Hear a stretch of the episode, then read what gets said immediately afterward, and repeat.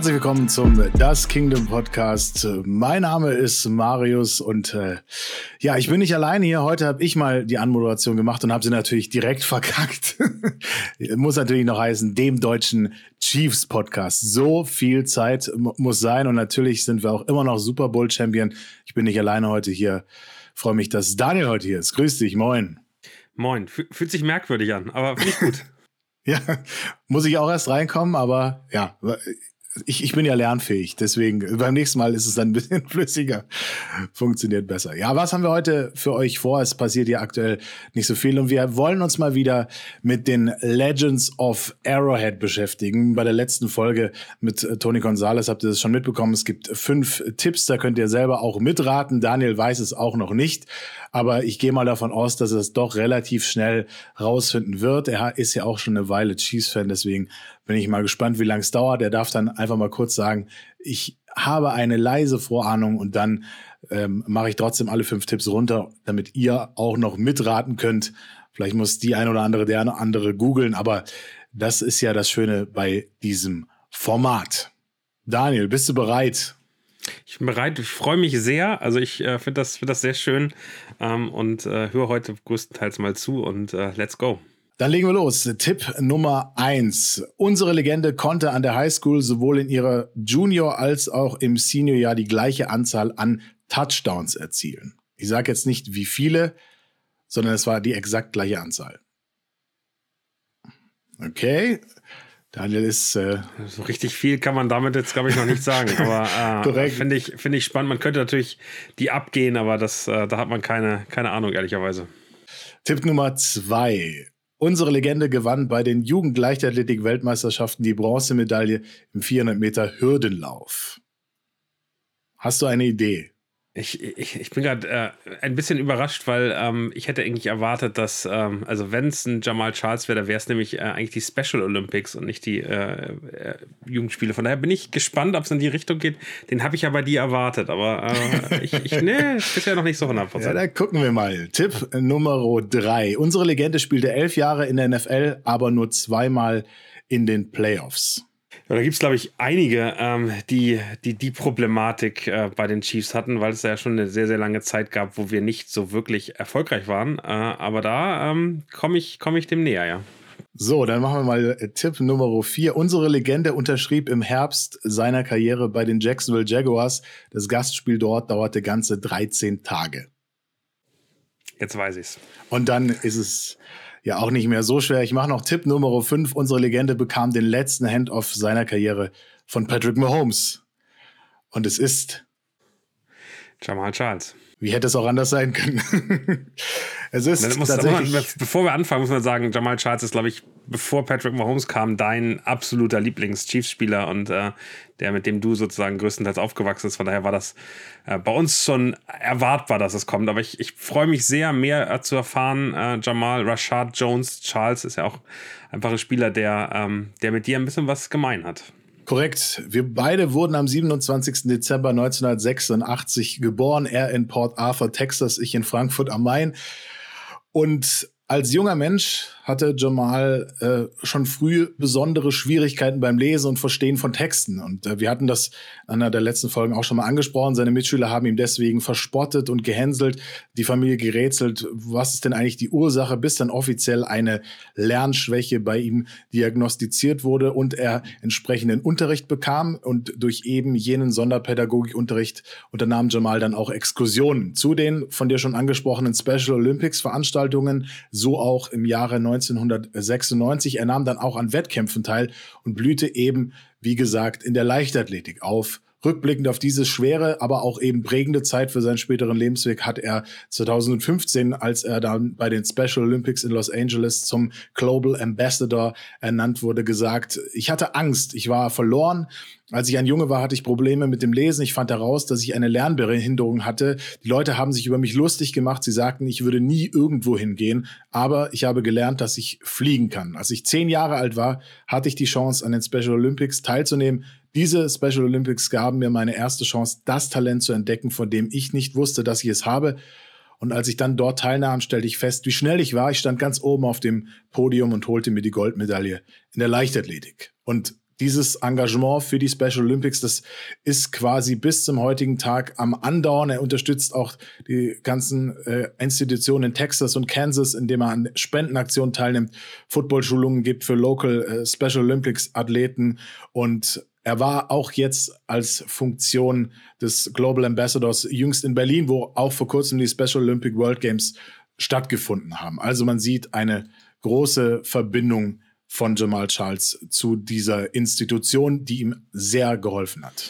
Ich finde das so beeindruckend, oder mit zehn Jahren ähm, bei den Special Olympics anzutreten und da direkt irgendwie teilzuhaben. Also Special Olympics sind ja insgesamt bei den Chiefs relativ gut vertreten. Die Hunt-Familie ist da ja auch sehr, sehr aktiv, ähm, soweit ich weiß.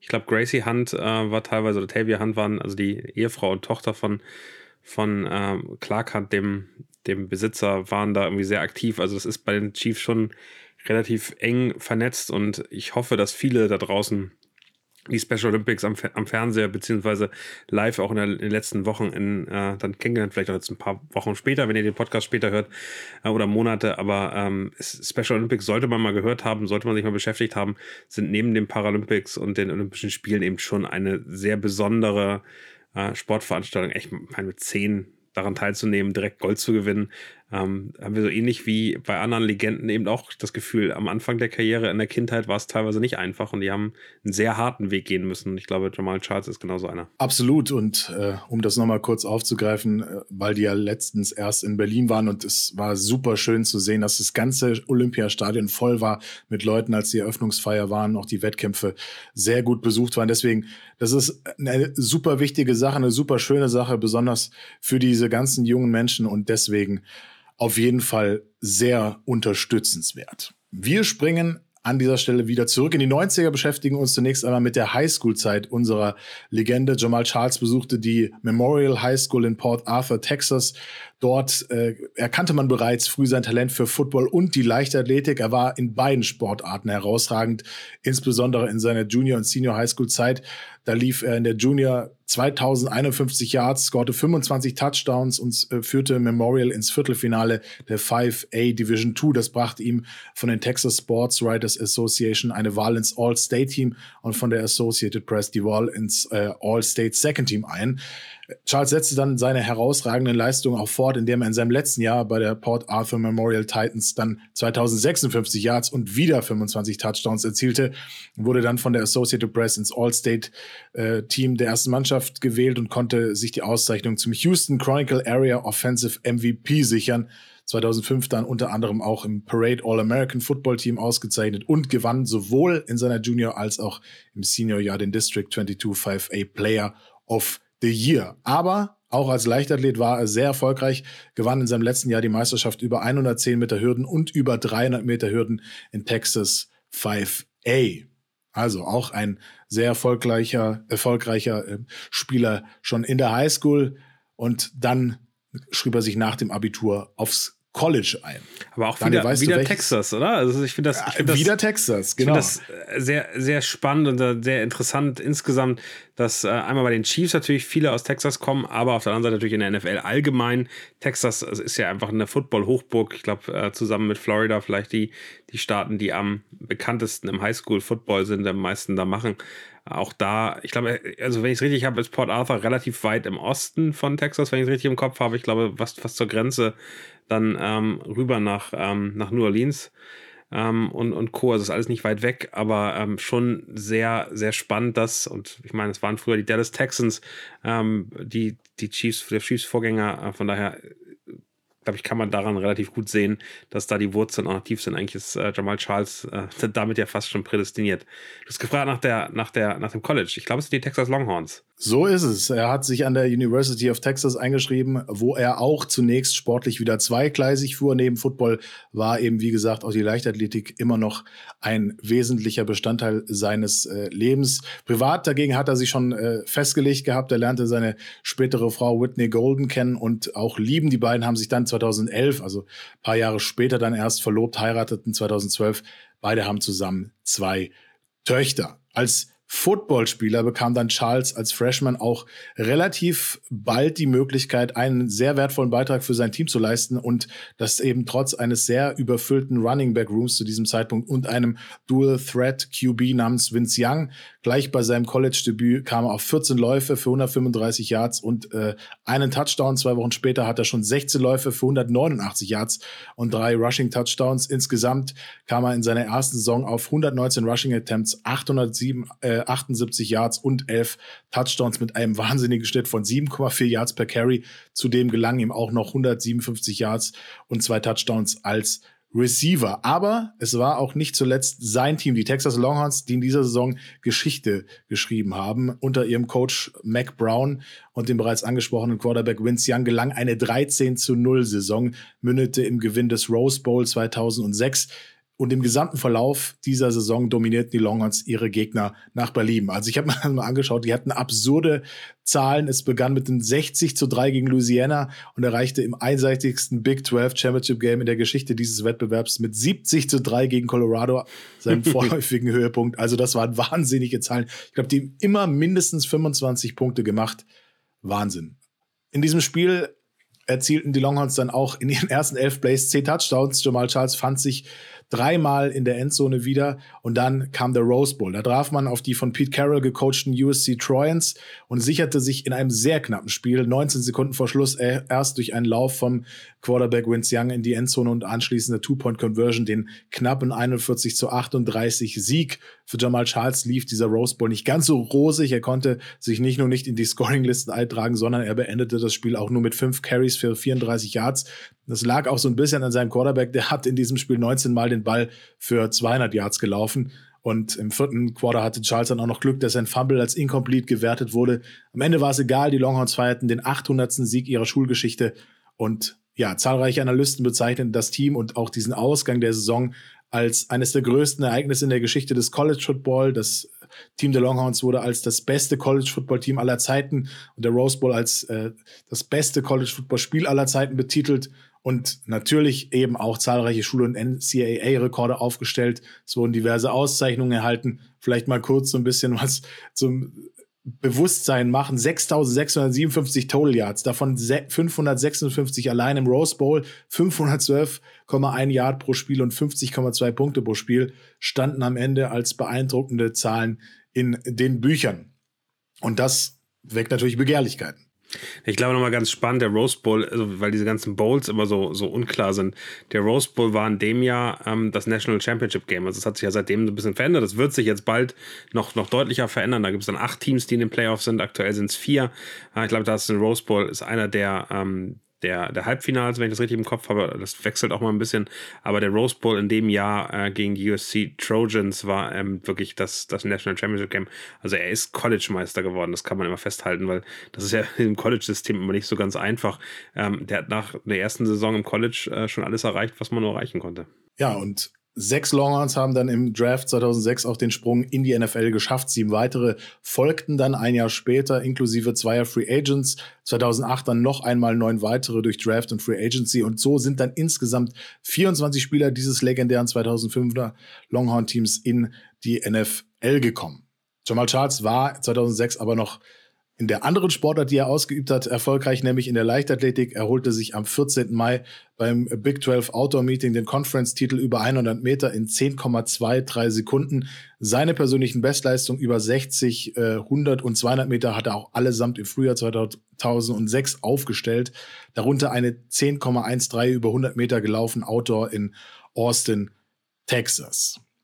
Dann seine Sophomore-Season im Football, da sank natürlich logischerweise die Produktivität der Longhorns Rushing Offense in den Yards pro Spiel vergleichsweise auch deutlich von 274,9 auf 162,6.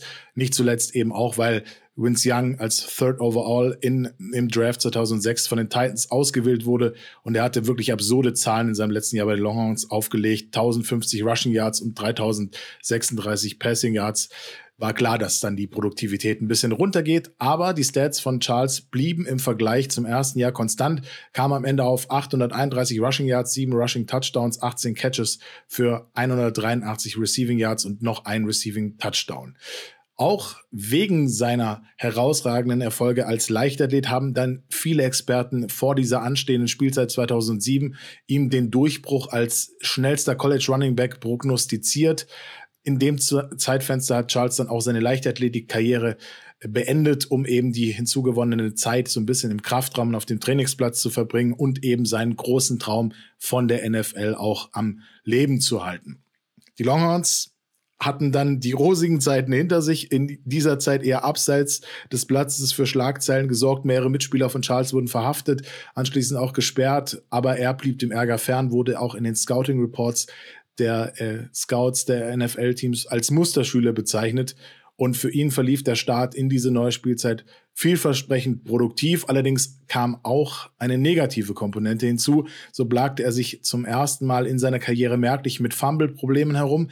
Ein Zustand, den er leider nicht mehr ganz ablegen konnte und später auch in die NFL und zu den Chiefs mittragen sollte. Zwischenzeitlich drohte ihm in dieser Phase am College auch der Verlust seines Starterjobs mit den Running Back Coaches äh, Ken Rucker und Earl Campbell hatte dann aber an seinem Ballhandling gearbeitet und konnte sich zumindest sportlich stabilisieren.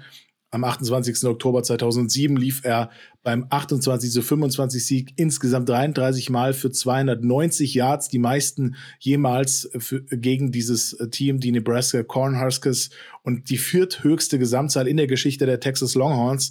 Seine 216 Yards im vierten Viertel waren nur sechs Yards unter dem NCAA-Rekord für ein einzelnes Viertel.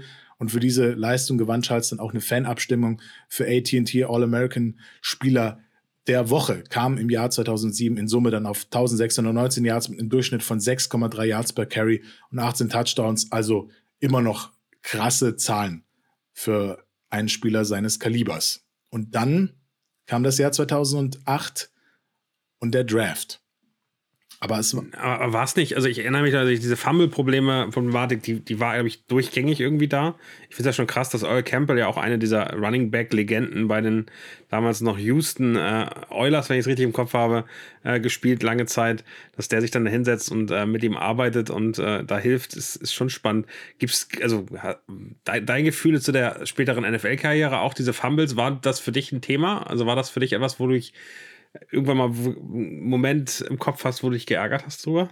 Absolut. Also es gab schon einige Fumbles, wo ich dachte so, okay, du musst den Ball eigentlich anders halten. Ich erinnere mich auch, als dann Andy Reid schon übernommen hatte, der dann auch einigermaßen angesäuert dann mal auf einer Pressekonferenz gesagt hat, also er will da jetzt auch niemanden vor den Bus werfen, aber am Ende des Tages ist das etwas, was er nicht akzeptieren kann, dass man so einfach dann auch den Ball hergibt. Die Problematik von Charles war eben auch, dass viele Fumbles halt auch in Turnover umgedreht wurden. Also die blieben dann halt nicht ohne Folgen und es kommt dann auch nachher noch dazu bei den Chiefs, dass der eine oder andere Spiel dann auch deswegen irgendwie verloren gegangen ist. Super ärgerlich, aber das passiert halt als Running Back und vor allem er war ja nicht der klassische Back, sondern wir haben es schon gesehen oder gehört, was die Stats angeht. Er war auch ein verdammt guter Receiver und das macht es halt teilweise auch manchmal eben so, dass du vielleicht ein bisschen unkonzentriert bist, nicht den Arm so vernünftig drauflegst, wie du es machen solltest und dann passiert's halt.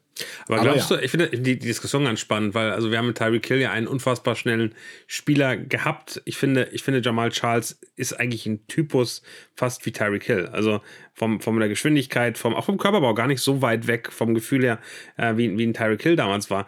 Glaubst du, er wäre ein ähnlich guter Spieler gewesen, wenn er einfach Wide Receiver gewesen wäre? Oder hat, hat er aus deiner Sicht die Hände nicht gehabt? Ich glaube, er hatte, also ich bin mir nicht sicher, ob er nicht die Hände gehabt hätte. Ich glaube, seine Größe war dann halt teilweise dann doch ein bisschen nachteilig. Also er ist 1,80, 90 Kilo. Äh, Hill ist ein bisschen kleiner, aber der war meines Erachtens ein bisschen bulliger. Also ich müsste sie noch mal zusammen, zusammen sehen, aber ich glaube, Hill hatte ein bisschen mehr Muskelmasse. Ich glaube nicht im ersten Jahr, aber halt eben später. Und der kann halt einfach krass springen. Und ich glaube, das hat er Charles deutlich vorausgehabt in der damaligen ja, Zeit. Charles war immer so 5, 6 Kilo schwerer, aber genau, 1,78, Hill 1,80. Ähm, Jamal Charles, das war so für mich so ein bisschen das ähnliche, ähnlicher Körperbau, vielleicht auch durch das Training als Running Back dann nochmal mehr Oberschenkel und mehr, ähm, mehr Power und mehr Muskeln, aber ähm, ich fand es ich fand's damals ganz spannend, weil der einfach, also die geilen Momente waren in dem Moment, in dem man eine Lücke gefunden hatte und da durchschoss und du wusstest, okay, den kann niemand niemand wird diesen Mann noch aufhalten, weil der eine Geschwindigkeit hatte, die einfach unfassbar war. Der konnte wirklich so aus dem Nichts, aus dem ersten in den fünften Gang wechseln und äh, total Gas geben. Also ich glaube, das war so schon am College das, was, das, was da beeindruckend war. Ich glaube, äh, der hat, also die letzte Saison, weil, wie du schon gesagt hast, bei den Texas Longhorns war ja einfach unfassbar. Also 18 Touchdowns, 1600, 1600 Rushing Yards in einer 13 Spielsaison. Das muss man sich ja mal vorstellen. Also das ist schon, das ist schon, der hat oft den Ball bekommen, aber ähm, das war schon beeindruckend. Hat auch was damit gemacht, das muss man ja eben auch sagen.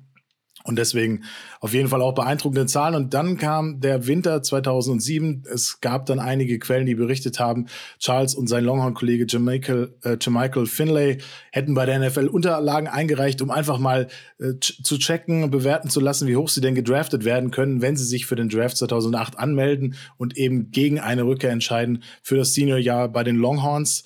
Charles selber hat seine Rückkehr auch lange Zeit offen gelassen. Die Coaches haben auch gesagt, wenn er zurückkommt, kommt er zurück, dann unterstützen wir die, die Jungs. Und er hat dann im November auch noch kommuniziert, er würde zurückkehren, wenn er nicht in der ersten Runde des Drafts gepickt werden sollte. Man muss dazu wissen, dass von 2000 bis 2007 sieben Spieler der Longhorns als Top 10 Picks den Sprung in die NFL geschafft haben. Mehr als jede andere Schule in dieser Zeit Spieler äh, in die Top 10 gebracht hat.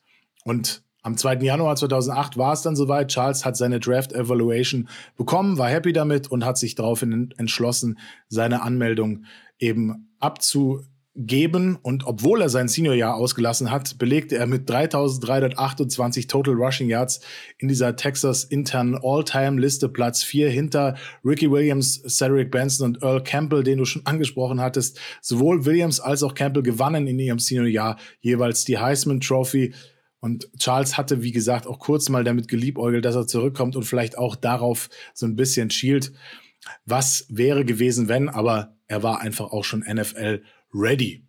Dann kam der Draft. Ich weiß nicht, kannst du dich dran erinnern? Hast du ihn damals geschaut, Daniel? Den Draft habe ich nicht live geschaut. Also zu der Zeit war ich, äh, war ich äh, da tiefer drin. Ich finde es ganz spannend, ähm, was denn dann sein Draft-Grade war. Also ähm, da ging es ja nicht um die erste Runde, sondern gerade durch seine Fumble-Thematik war es dann schon so, dass der eher später äh, gesehen wird. Ähm, und äh, war dann eher so ein, ähm, so ein Mid-Round-Pick. Also ich hätte jetzt getippt, irgendwas zwischen, zwischen dritter, vierter Runde, wer, wer war mein Gefühl. Also der war definitiv kein Erstrunden-Pick. So war es er hatte sich zwar weiter vorne gesehen, aber er musste dann doch bis in Runde drei warten, bis ihn die Kansas City Chiefs dann mit dem 73. Overall-Pick ausgewählt haben. Den hatten sie übrigens im Trade-Paket äh, bekommen, um ihren ehemaligen Defensive End Jared Allen. Der ist zu den Vikings getradet worden und die haben dann quasi Picks rausgerückt. Und vor Charles gingen ganze neun Running Backs von Bord, alleine davon fünf in der ersten Runde. Er selber rechnete dann in diesen Tagen auch schon damit in Runde zwei vorzeitig gepickt zu werden oder an Tag zwei, äh, bereute aber rückblickend seine Entscheidung, vorzeitig vom College zu gehen und auf das Seniorjahr zu verzichten. Keineswegs. Bei den Chiefs war man sich so ein bisschen äh, unsicher, was man mit ihm anstellen sollte. Also die hatten zu den zu der Zeit mit dem zweifachen Pro Bowler Larry Johnson und Colby Smith bereits einen, ich würde mal sagen, überdurchschnittlich soliden Running Back Room und im folgenden Training Camp bekam sogar ein anderer undrafted Free Agent namens Dentrell Savage mehr Aufmerksamkeit als Jamal Charles. Viele haben ihn dann als eher so Backup, Third Down Backup gesehen, Entlastung für die Starter, um eben so ein bisschen für Stabilität zu sorgen. Seine Saison als Rookie verlief daher auch vergleichsweise ruhig. Wenn wir die Zahlen betrachten, hat sie mit 67 Carries für 357 Rushing Yards beendet. Hinzu kamen noch 27 Receptions für 272 Receiving Yards und ein Receiving Touchdown. Für die Chiefs war diese Saison sportlich mal wieder eine Enttäuschung. Sie haben einen Rekord von 2 zu 14 gehabt, den letzten Platz der Division logischerweise belegt und litten besonders unter Instabilität in der Offense und auch durch verletzungsbedingte QB-Wechsel kam da nie so wirklich Zug dahinter und die Defense mutierte ebenfalls zum Sorgenkind, weil man hatte ja, wie gesagt, den Sack-Leader 2007 weggetradet für dieses Paket, wo wir auch unter anderem Charles dafür gekriegt haben. Die Chiefs haben in der Folge mit nur 10 Sacks einen Negativrekord für die wenigsten Sacks in einer Saison mit 16 Spielen aufgestellt. Dieser Trade hatte sich aber angedeutet, denn das Verhältnis von dem Kollegen Allen mit äh, dem damaligen GM der Chiefs, Carl Peterson, stand unter keinem guten Stern. Dieser hatte Allen nach seiner Verurteilung wegen Fahrens unter Alkoholeinfluss nämlich als einen jungen Mann in Gefahr bezeichnet, auch weil Allen eben bei einem weiteren alkoholbedingten Vorfall hätte die ganze Saison gesperrt werden können. Also sehr angespannt, das Ganze. Und nach dieser Saison verließ dann auch nach zwölf Jahren der langjährige Titan und eine weitere Legend of Arrowhead, Tony Gonzalez. Die Chiefs ging äh, zu den, den Falcons. Und die Unruhe, die sportliche im Umfeld der Chiefs, war da das große Stühlerücken auf den Coaching-Positionen begann und Jamal Charles versuchte da irgendwo dazwischen reinzupassen. Marius, weißt du noch, welche Quarterbacks in der Saison aktiv waren für die Chiefs? Das finde ich nämlich eine ganz schöne, schöne Frage. Ich, ich, hatte, ich hatte es äh, gelesen, aber ich habe es wieder verdrängt. nee, ich, ich, erinnere mich an diese Saison noch. Also das, ähm, aber die letzte Saison von, von, von Gonzales war, da habe ich, hab ich sozusagen tiefer noch mit reingegangen. Aber also wirklich überhaupt kein No-Shaming, äh, wenn ihr die Namen nicht kennt. Aber Brody Croyle war ähm, damals der. Brody der, Croyle, der, also den, den Namen, glaube ich, den muss man nicht, sich nicht merken. ähm, und äh, dann haben sie aber danach sozusagen die Offense völlig umgestellt und haben mit Tyler Thickpen äh, gespielt. Und ähm, der war dann, der wurde langsam besser, aber äh, das, war das waren alles, harte Zeiten. Das, war, das, das waren war, harte, war harte Zeiten.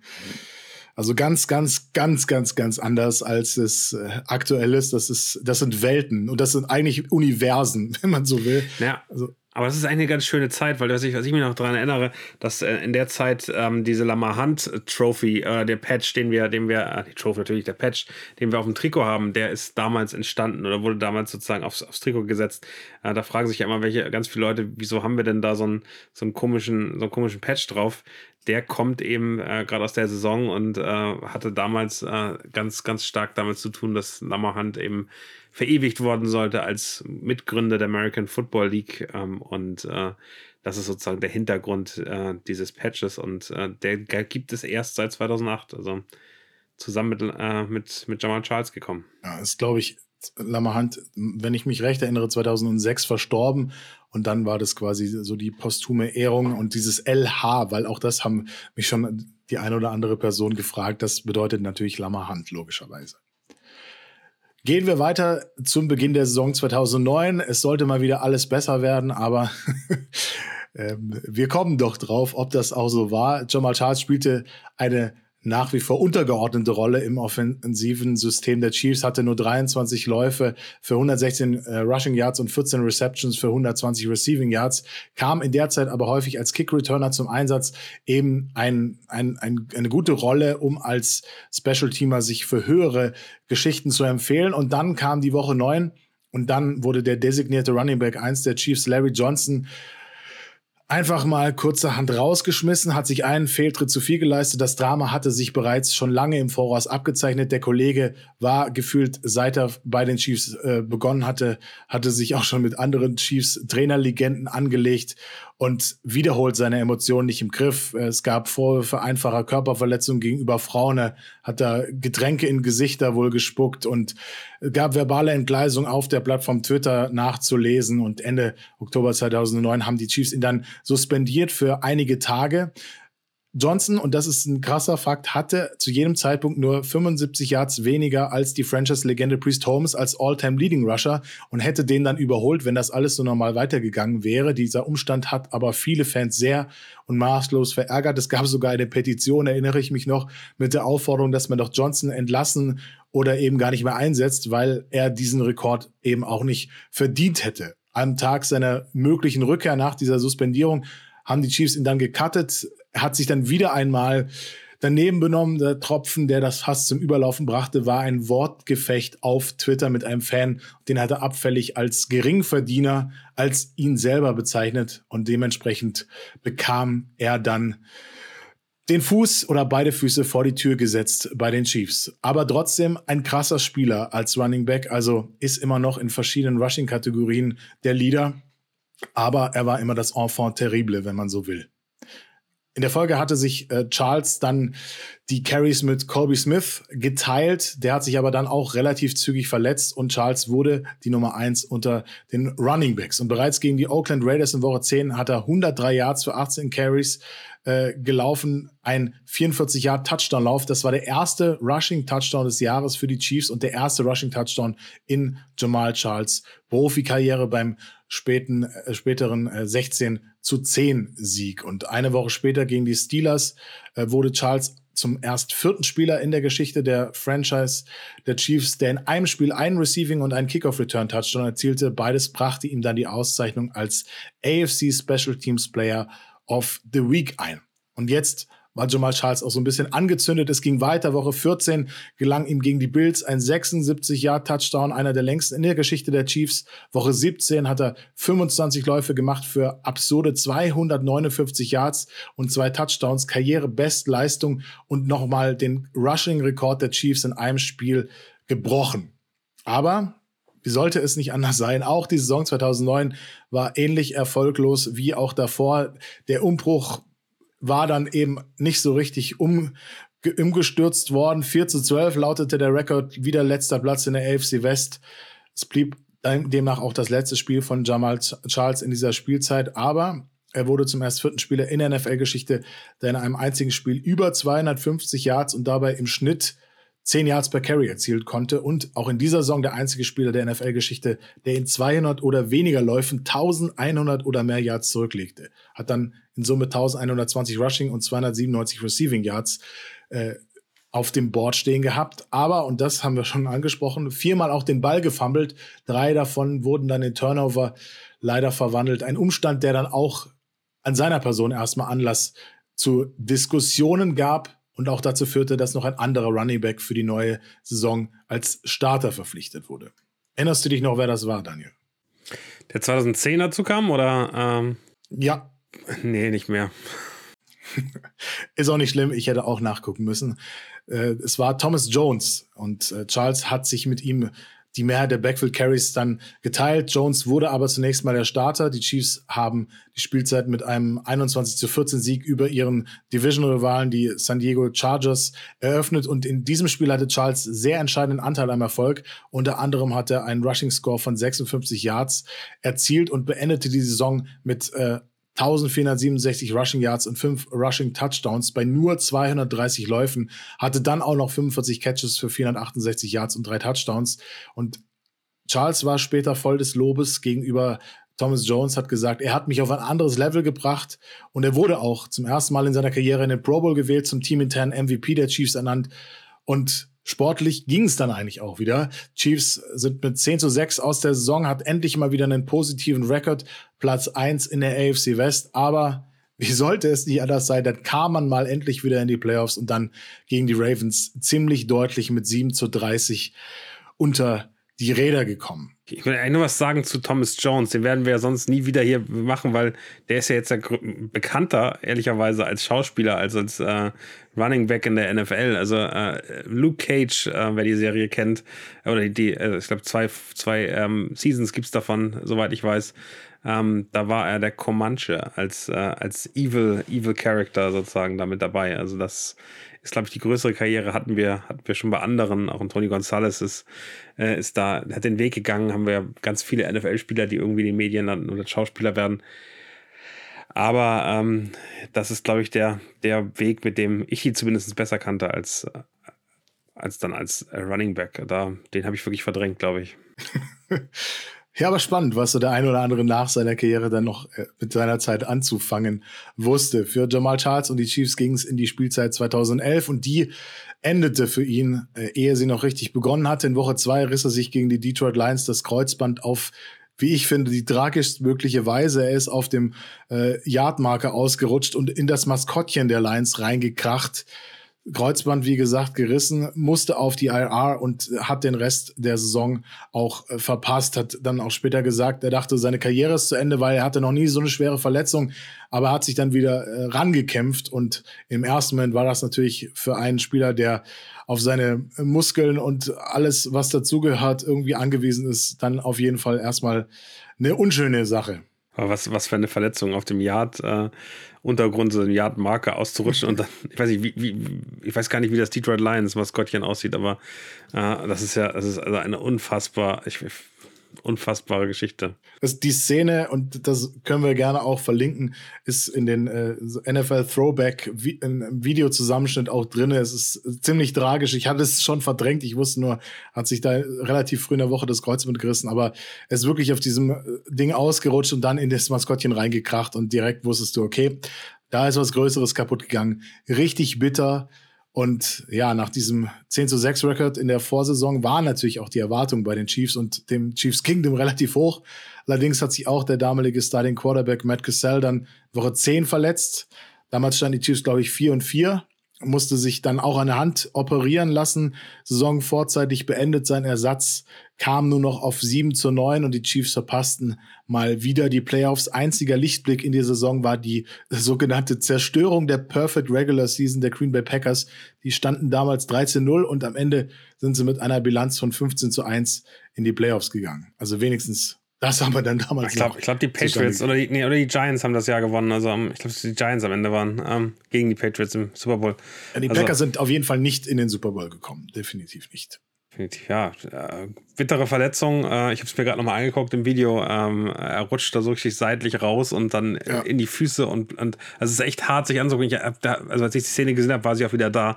Ähm, der hat sich da wirklich auf den Boden gedreht und es war klar, dass das ist schwerwiegender und äh, das also ist gerade in seiner Position so ACL ähm, Kreuzbandriss, das ist eigentlich das, das maximal Schlimmste, was dir passieren kann und ähm, da sind viele nicht wieder zurückgekommen. Also das, das ist schon, das ist schon hart. Umso bemerkenswerter war dann, dass er nach seiner Kreuzbandverletzung im Jahre 2012 eine All-Pro-Season hingelegt hat. Karrierebestwert von 1509 Rushing Yards und 5 Touchdowns.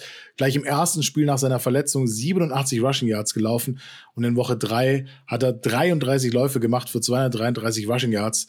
Karriere hoch. Zählte auch noch einen Rushing Touchdown und sechs Pässe für 55 Yards hat er auch noch gefangen dann auch direkt mal den AFC Offensive Player of the Week verdientermaßen ähm, gewonnen. Und man hat gesehen, er ist wieder zurück. Und Charles war der erste Spieler in der Franchise-Geschichte, der im äh, mindestens einem Spiel 200 Rushing Yards absolvierte und mindestens auch 50 Receiving Yards hatte. Dann kam auch der äh, legendäre und lange Zeit äh, einzige 91 Yard Rushing Touchdown im äh, dritten Viertel. Und er war der längste Rushing Touchdown in der Franchise-Geschichte bis 2019 Damien Williams kam und auch 91 Yards dann gelaufen ist. Als Charles dann in Woche 10 gestartet ist, hat er eine beeindruckende Serie hingelegt von 100 Scrimmage Yards in fünf aufeinanderfolgenden Spielen. Woche 16 226 Rushing Yards wurde er der zweite Spieler in der Geschichte der Chiefs, der in einer einzigen Saison zwei Spiele mit mindestens 200 Rushing Yards erreichte und ein weiterer bemerkenswerter Trend zeichnete sich da ab. In jedem Spiel, in dem er 20 Carries hatte, gelangen ihm fortan immer mindestens 100 Yards. Also der hat oft den Ball bekommen und auch was damit gemacht. Du hast schon gesagt, wenn er auf der Wiese freies Feld vor sich hatte, dann war er quasi unstoppable. Und am 23. Dezember brach er dann mit seinem 750. Car Yard, äh, Karriere-Carry den 47 Jahre alten All-Time-Record von 5,22 Yards pro Carry von der Legende Jim Brown. Und am Ende wurde er verdientermaßen zweitmal in den Pro Bowl gewählt, belegte bei den NFL Top 100 Players of 2013 den 20. Platz. Aber wie sollte es nicht anders sein? Die Saison der Chiefs wieder mal zum Vergessen gewesen. Experten sprachen teilweise von der schlechtesten Saison in der Franchise-Geschichte. War schwer zu glauben, aber mit 2 und 14 war man weit weg von den Playoffs. Die Fans lagen mit der sportlichen Führung im Clinch. Es gab sogar eine Initiative von Fans mit dem Namen Save Our Chiefs. Die haben bei Spielen vornehmlich schwarze Kleidung getragen und sind sogar mit einem angemieteten Bannerflugzeug über das Arrowhead bei Heimspielen geflogen, um eben die Hunt Family zum Handeln aufzurufen und dass der GM und auch der Head Coach äh, gefeuert werden. Das passierte dann auch und es kam äh, das Jahr 2013. Und Charles startete relativ gut in der Saison, hat in jedem der ersten sieben Spiele mindestens einen Touchdown erzielt und am 15. Dezember im zweiten Division-Spiel gegen die Oakland Raiders gab es ein sehr historisches Spiel. Er hatte acht Receptions für 195 Receiving Yards, die viertmeisten eines Running Backs in der Geschichte der NFL in einem einzigen Spiel, acht Carries für 20 Rushing Yards und beim 56 zu 31 Sieg der Chiefs insgesamt fünf Touchdowns gescored. Erster Spiel logischerweise in der Franchise-Geschichte der Chiefs, dem in einem Spiel fünf Touchdowns gelangen. Es gab noch einen Ebner Heinz, der hatte das 61 für die Dallas Texans geschafft. Und er wurde auch zum ersten Spieler in der Geschichte der NFL, der in einem Spiel vier Receiving Touchdowns und einen Rushing Touchdowns erzielte. Fantasy-Football-Fans haben sich damals auch sehr gefreut, hat nämlich insgesamt 30 Fantasy-Punkte gemacht. Das war in dieser Saison 2013 die höchste Punktzahl aller Spieler in einem einzigen Spiel, wurde auch logischerweise AFC Offensive Player of the Week und hat die Saison mit 259 Läufen für 1287 Rushing Yards und 12 Rushing Touchdowns sowie 70 Catches für, und das fand ich auch krass, 693 Receiving Yards und 7 Receiving Touchdowns beendet. Also da hat er tatsächlich auch nochmal als Receiver seine Qualitäten gezeigt und das hatte einen Grund, warum sich die Chiefs auch sportlich in diesem Jahr erholt haben, denn Andy Reid war vor der Saison verpflichtet worden. Er konnte die Regular Season mit 11 zu 5 und auf Platz 2 der Division beenden. Allerdings scheiterte man wieder einmal denkbar unglücklich und knapp mit 45 zu 44 in der Wildcard Round an den Colts und Charles erlitt bereits im ersten Viertel eine Gehirnerschütterung und musste das Spiel vorzeitig beenden.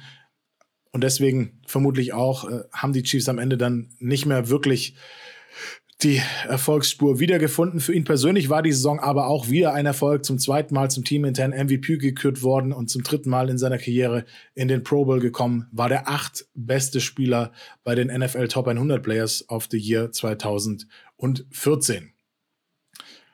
Dann na, aber erstmal vielleicht nochmal ganz, ganz kurz. Ich finde das beeindruckend, dass er nach, nach so langer Zeit in der Liga, und das muss man ja ganz klar sagen, seine Top-Zeit eigentlich nicht in den ersten zwei, drei Jahren hat. Also 2008, 2009, 2010 noch irgendwie das, das Backfield meistens geteilt, ähm, dann sich eine ACL-Verletzung geholt hat, dann zurückgekommen ist, schon eine sensationelle Leistung gemacht hat und sich im Jahr danach dann nochmal gesteigert hat. Also der war ja ein Top-10 NFL-Spieler, den, den wollte jeder auf seinem Fantasy-Roster haben und die Chiefs waren da wirklich plötzlich, hatten plötzlich einen Starspieler, der, der, der die Jahre davor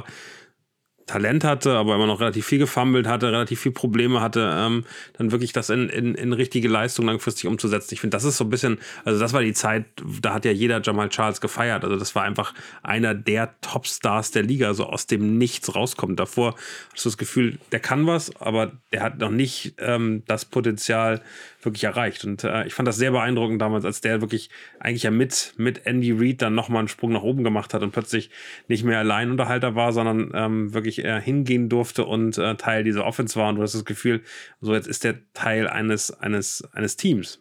Definitiv. Also das war wirklich nochmal nach, und das muss man ja auch wirklich sagen, mit, mit, seinen, mit seinen ganzen äh, Leistungen, die er davor schon äh, erbracht hatte, dann kam diese schwere Kreuzbandverletzung, er kam nochmal zurück und hat nochmal eine absolut krasse Saison hingelegt, trotz dessen, dass er halt wirklich auch verletzt war. Also von daher Hut ab und was wäre nicht alles gewesen, wenn er dann auf diesem Niveau hätte weitermachen können. Es gab dann den, das Training Camp 2014. Die Chiefs und Charles haben dann lange verhandelt um einen neueren Contract. Er hat dann auch gedroht, das äh, Camp abzubrechen, gab dann eine zweijährige Verlängerung im Wert von 18,1 Millionen US-Dollar, machte ihn dann zum fünftbestbezahltesten Running Back in der NFL. Klar, die Stats haben für ihn gesprochen, aber mit so einer Verletzung ist das halt auch immer ein gewisses Risiko. Deswegen kann man da schon verstehen, dass man da mit allen äh, Bandagen auf Seiten der Chiefs äh, gekämpft hatte.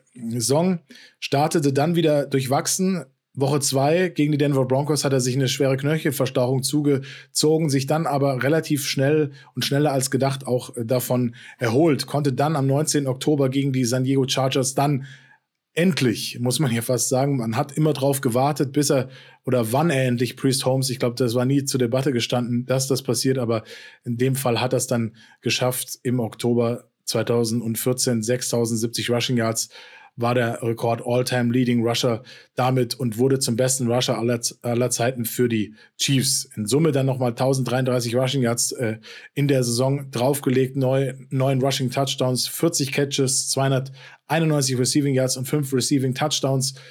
Und dann hat er mit, gemeinsam zum ersten Mal mit Travis Kelsey teamintern bei den Receiving Touchdown ähm, das Board angeführt, wurde auch wieder in den Pro Bowl gewählt, Platz 12 bei den NFL Top Players 2015 ge ge gezeichnet.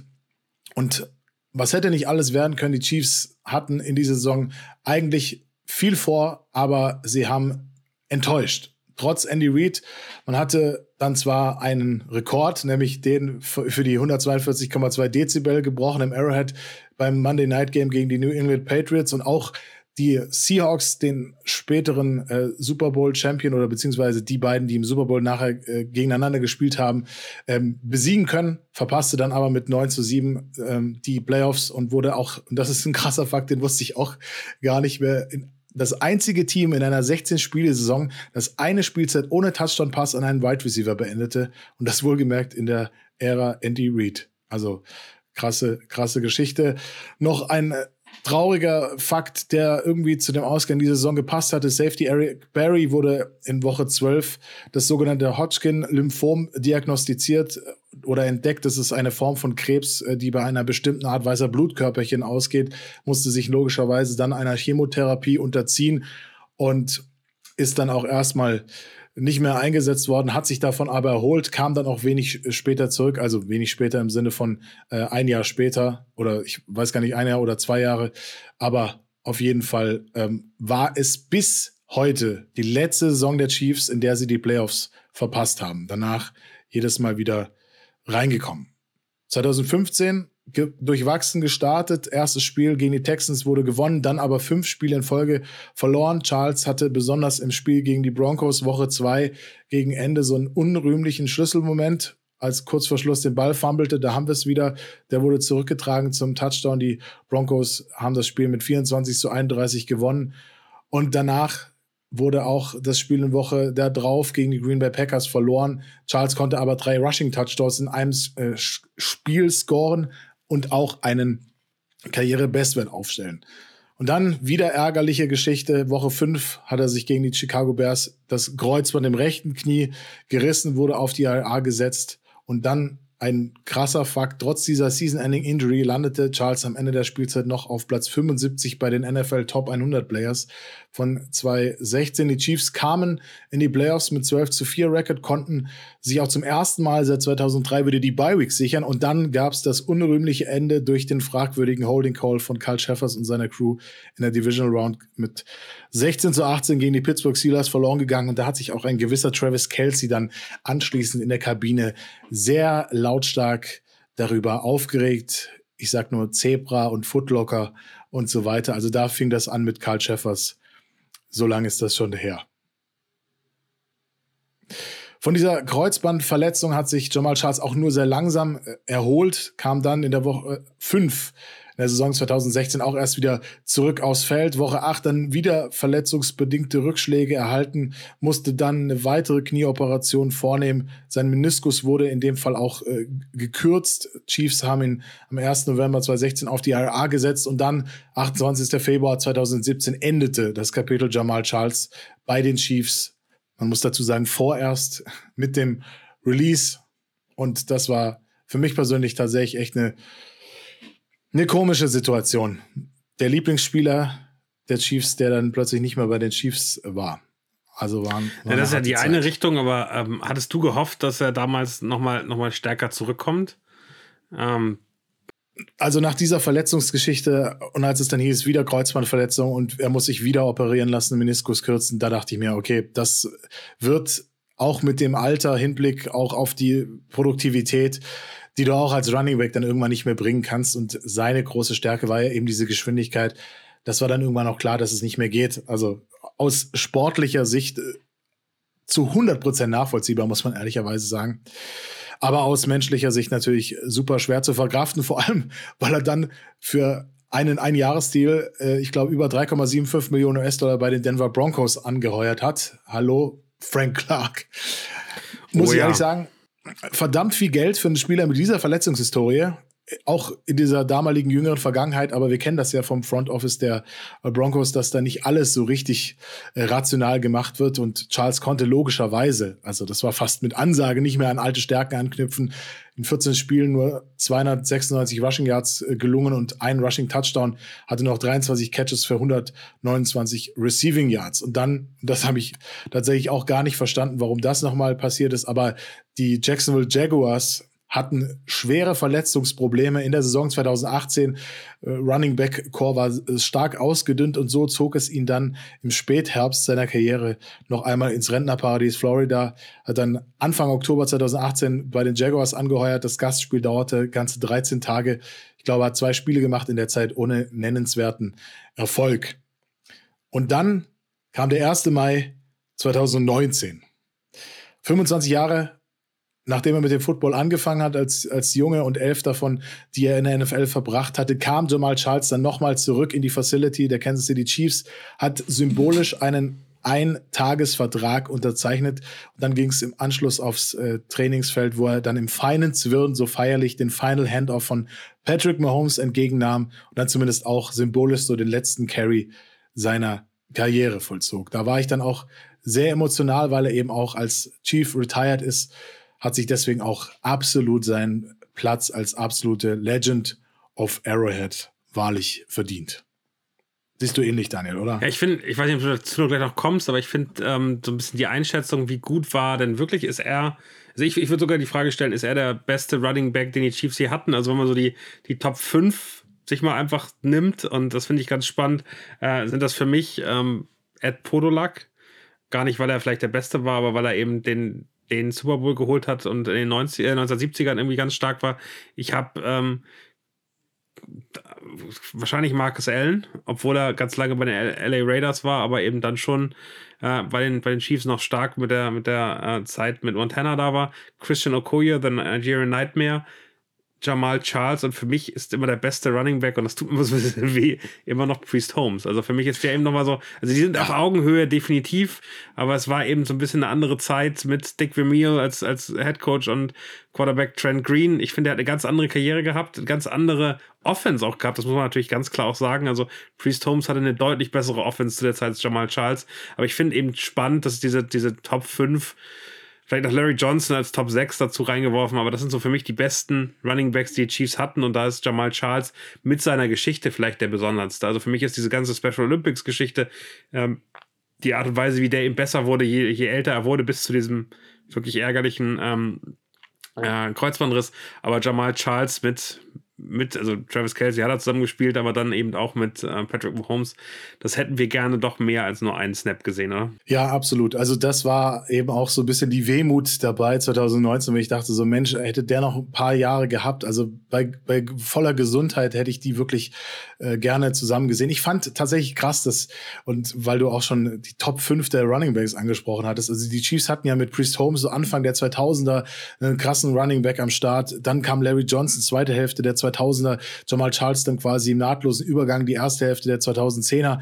Also die hatten über 15 Jahre einfach mal drei krasse, absolute Running Backs, die bis heute viele Rushing Scores oder Rushing Geschichten, Stats bei den Chiefs dominieren mit ihren Sachen. Und da kann man sagen, bei Chris Holmes muss man sagen, der war ja undrafted. Der kam undrafted in die Liga. Ich glaube, erst noch woanders gespielt, dann als Free Agent zu den Chiefs gekommen und dann diese Karriere hingelegt. Also auch absoluter Wahnsinn und definitiv auch eine absolute Legende, die man da, da erzählen muss. Und ich kann mich auch nicht entscheiden, wen ich da vorne sehe, Komm, aber. Du kannst dich entscheiden. Ja, ich habe jetzt die Fanboy-Brille auf, Daniel, deswegen. Aber man muss natürlich auch die Leistung von Priest Holmes in einer anderen Zeit würdigen. Also definitiv. Der hat auch viel dafür getan und hätte auch das verdient gehabt, äh, zumindest mal einen, einen, Ring zu gewinnen. Genauso wie Jamal Charles auch. Oder zumindest mal ein AFC Championship Game im Arrowhead.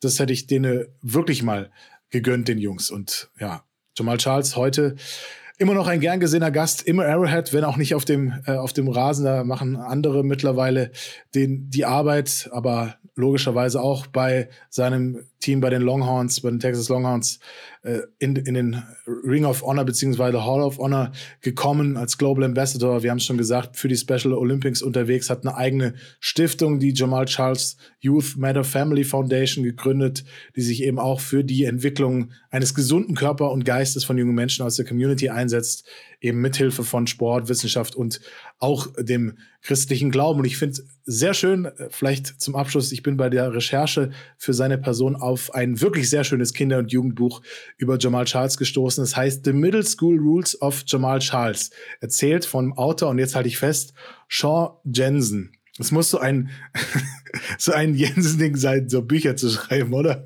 Ja, oder, oder Center in der, in der NFL zu sein, oder? Korrekt. wie dem auch sei, also darin werden so die Geschichten und Lektionen aus Jamals äh, Kindheit erzählt, wie er immer übersehen wurde, wie er mit den Mobbing und den Hänseleien wegen seiner eben lange auch nicht diagnostizierten Lernbehinderung umgegangen ist und wie er dann auch schließlich wegen der Special Olympics Teilnahme mit der Goldmedaille gestärkt um den Hals nach Hause kam und dann eben sein Talent und seine Bestimmungen entdeckt hatte. Es gibt da auch noch in dieser Reihe, also das ist eine ganze Reihe von, von Büchern ähm, für Kinder im Alter zwischen 9 und 14 Jahren, gibt es da noch andere Middle School-Geschichten von anderen NFL-Spielern. Äh, ich glaube, Charles Tillman, Wante Davis, Thomas Morstead, die hatten alle Herausforderungen in eben dieser Zeit, äh, mit denen sie zu kämpfen hatten und ist auf jeden Fall eine schöne Sache, ist auch sehr gut bewertet. Ich glaube, das werde ich mir mal, werde ich mir mal besorgen und berichten, was da so alles drin steht. Kann man, kann man also bestellen über Amazon wahrscheinlich und äh, du, bist, du bist dabei. Sehr schön. Daniel, was hast du aus dieser Folge mitgenommen? Gab es irgendwas, was du gar nicht mehr auf dem Schirm hattest, was dir völlig neu war vielleicht? Na, es sind ja eben so, so, so, ein paar Sachen, die einem, einem wieder so bewusst werden. Auf der einen Seite äh, die Zeit, wo der in die Liga reingekommen ist, waren die Chiefs eben echt richtig, richtig, richtig scheiße. Also muss man, muss man ganz klar so sagen. Also wenn man die, die, die Quarterbacks sich anhört und äh, dann einfach, also da war ja klar, dass es keine Gefahr über den, über den, den Pass geben kann, sondern es war eigentlich immer klar, ähm, wenn sie Yards machen wollten, dann muss gelaufen werden. Äh, und ähm, von daher echt hartes, harte Arbeit. Aber Jamal Charles ist einfach auch also ein Biest, wenn man das einfach von den Zeiten, die er gelaufen ist, ähm, der, hat, der hat teilweise echt wirklich Leichtathletik. Ähm, Stars äh, schon in der, in der Highschool oder im College noch äh, geschlagen und du hast ja ganz am Anfang den Fakt, diese Youth-Weltmeister, äh, ähm, sozusagen Jugendweltmeisterschaft, wenn der dabei war, das zeigt, was für, was für eine Möglichkeiten der hatte. Und ich, ähm, ich mag solche Spieler total gerne und bei Jamal Charles tut mir immer, wirklich immer weh, dass er am Ende ähm, die, die goldene Ära der Chiefs um so zwei, drei Jahre verpasst hat, leider. Ganz, Gottes. ganz knapp verpasst, und, ja. Äh, auf der anderen Seite eben auch, wie schnell es zu Ende gehen kann. Also, ähm, ich meine, der hat sich, glaube ich, zwei oder dreimal das Kreuzband gerissen, hat sich danach mal das, den Meniskus dabei gerissen. Also, wenn man diese Verletzung mal rausrechnet, was wäre da eigentlich möglich gewesen? Also, der hat ja unfassbare Zahlen obwohl er so viele Verletzungen hatte. Und das finde ich dann auch nochmal beeindruckend, dass der Körper dann ja nicht immer mitgespielt hat. Auf der anderen Seite, ach, die Fumbles, ähm, das, das tut mir auch immer wieder weh, wenn ich, wenn ich dran denke. Und äh, da kann ich ganz ehrlich nicht nachvollziehen, wieso, ähm, wieso man das nicht besser in den Griff bekommt. Also, das ist, glaube ich, für mich dann, dann schon irgendwie äh, schwierig. Ansonsten, also guckt euch gerne mal Highlights auf YouTube an. Vielleicht können wir da auch mal was in den Show Notes verlinken, weil also diese Dynamik und diese Explosivität diese unfassbare Geschwindigkeit. Also, ähm, das war eigentlich eine, eine Big Play-Maschine. Also, wenn du, wenn dann macht der gar nichts geholt oder der hat direkt irgendwie 35, 50 Yards geholt, weil er einfach durch, durchgerannt ist. Und ich glaube, das muss man, muss man ganz festhalten und völlig, völlig zu Recht äh, relativ viele Running Back äh, Rekorde der Chiefs dann auch auf seiner Seite. Also da, ich glaube, von den Stories drumherum gibt es, gibt es andere, die mithalten können. Äh, wenn man das Potenzial sieht, dann ist es potenziell wahrscheinlich der stärkste Running Back, den die Chiefs äh, jemals hatten. Ähm, da war mehr drin aus der, der, der, der Karriere. Das ist das, was so ein bisschen bitter am Ende stehen bleibt. Ja, der hätte halt eben auch das Team ein bisschen äh, kompetitiver sein müssen und diese Auf und Abs, das war ja teilweise wirklich, wirklich bitter. Auch diese drei verletzungsbedingten kurzen Seasons, die er bei den Chiefs hatte, da wäre er vermutlich noch mal, also ich bin mir sicher, wenn, wenn er da einigermaßen fit geblieben wäre, hätte er die 10.000 Rushing Yards auf jeden Fall irgendwie geknackt. Also das hätte ich ihm zugetraut. Aber wenn man sich mal anguckt, ähm, was andere Running Backs geschafft haben, die, die jetzt so zu den größten fünf der Liga gehören, ein Barry Sanders, ein, ein Emmett Smith, also gerade Emmett Smith, der hatte einfach mit einer der besten O-Lines der gesamten NFL-Geschichte vor sich. Jetzt, äh, wenn man drüber nachdenkt, wenn, wenn da nicht Emmett Smith gestanden hätte, sondern Jamal Charles, ich glaube, der hätte genauso gut performen können. Ich glaube, es hängt eben, und das ist, glaube ich, ganz wichtig für diese Karriere von Jamal Charles, es hängt super viel auch daran in welchem Team du gespielt hast. Also ähm, natürlich sind großartige Spieler großartig und die werden auch, auch auffallen und, und, und Sachen machen. Aber um dann sozusagen diesen nächsten Schritt zu gehen, nicht nur ein sehr guter Spieler zu sein, sondern ein großartiger Spieler, der irgendwie zu den Besten der Liga gehört, gehört, da gehört einfach auch Glück dazu, weil du eben Mitspieler brauchst, weil du ähm, dann auch keine Verletzungen haben musst.